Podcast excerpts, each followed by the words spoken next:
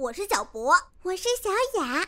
播呀播呀，播呀播呀，播呀播呀，快播呀！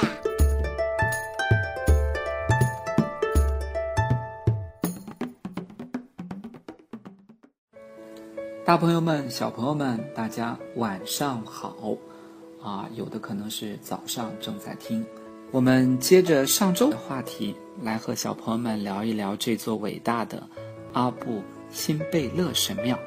这座大神庙游客并不多，除了呃一对来自欧洲的呃夫妻之外，老人了，呃好像没有别人了，就我们几个来自于中国的朋友去这里参观，所以感觉很舒服。但是也有让我们害怕的地方，在大门门口的位置呢，有一个穿着传统的阿拉伯服装的老人，手里拿着一把金灿灿的东西，那个东西呢？是铜或者是别的材料做的，我已经不太记得了。但是金光闪闪的，非常漂亮。它的形象很可爱，是埃及神话当中的生命符号。有兴趣的小朋友可以去找一找。我们在埃及很多壁画当中，在它的浮雕当中，在很多雕塑作品当中，都能见到神或者法老，他的手里面会握着这个符号。它的名字叫做。安可，鹏鹏哥哥的这个发音好像也不是特别准确。身边呢有一个小朋友，呃，他的名字呢叫做安可，跟着我去过很多博物馆，甚至还去过外地的博物馆。我第一次听到他的小名的时候，我就觉得太好了，因为在古希腊神话里面，我们可以把它当做生命符号。希望这位小朋友能够茁壮的、健康的成长。走进这座神庙当中，我们会看到非常壮阔的大厅。大厅有非常高的柱子，呃，有很多这个雕塑作品。嗯，一看就知道是拉美西斯二世的样子。他总是把自己最年轻的、最富有力量的形象留在人们的印象当中。除此之外呢，两边的壁画、两边的浮雕非常非常的漂亮。那个浮雕上面描述的又是什么内容呢？就是刚开始的时候，鹏鹏哥哥讲到的，其实描绘的是拉美西斯正在征战时候的场景。那他和谁打仗呢？那个国家叫做赫梯帝国。让你的爸爸妈妈帮你找一找，那个叫赫梯的国家在什么地方呢？他们为什么要和埃及打仗呢？我们通过这些浮雕壁画看到了法老正在战车上指挥着千军万马奋勇的去杀敌。我们看到的不仅仅是一位普通的法老，而且是一位威武的将军，是一位冲锋的战士。整个场面非常的呃壮观。这次战争之后呢，结果怎么样呢？结果就是两边握手言和，签订了一个。和平停战协议，有兴趣的小朋友走进阿布辛贝勒神庙，可以去感受一下拉美西斯二世在战争、在打仗时候英勇勃发的那种状态。其实，这是我们讲到的第一个和打仗有关系的话题。第二个呢，就是那段传奇、那段神秘之地，就是在神庙的最顶头。有一个小房间，房间里面呢并排坐着四个神，乍一看呢，很多人会觉得分不清谁是谁，甚至有些已经看不清楚他的面庞是长什么样子。但我们很多专家可以了解到，从左到右，它分别是呢代表着地狱和黑暗之神，叫普塔神，它其实是这个叫做孟菲斯地区的一个很重要的神了。然后呢是太阳神阿蒙神。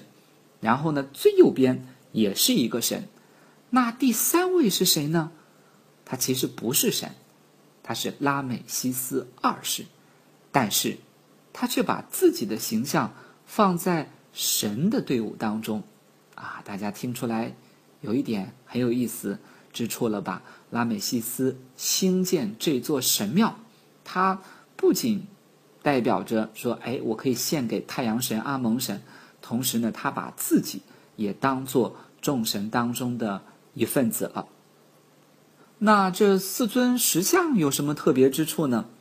特别之处就在于，伟大的古埃及人，善于观察自然、认识自然的古埃及人，居然能够做出这样一个令世人惊叹的小细节，就是每年的二月二十一号，每年的十月二十一号，这两天，太阳的光芒。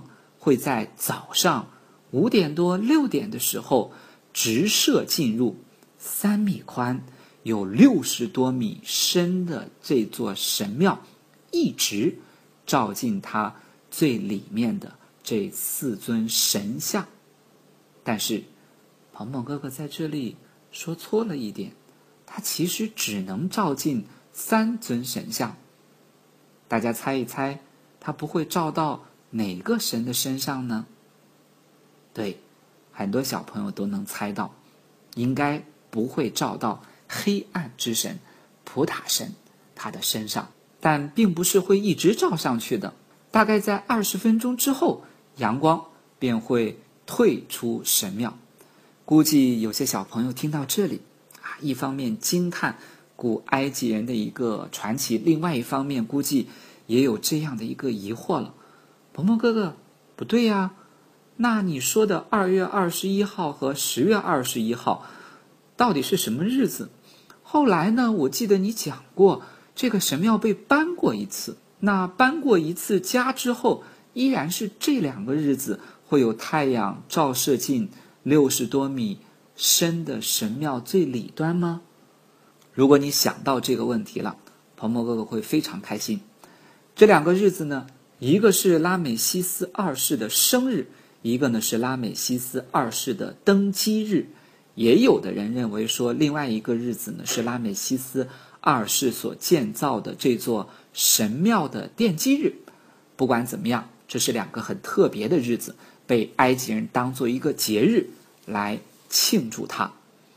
呃，那后来移过一次之后，据人们测算过，这个日子往后。各推迟了一天。好了，你有没有兴趣下次去埃及参观的时候，去阿布辛贝勒神庙去参观的时候，可以试着选一选，我们选这两个日子去参观这座伟大的神庙，看能不能见证太阳的光芒照进神庙的那个奇观。好了，那我们今天呢就分享到这里，我们下周。接着和大家来聊一聊古埃及文明。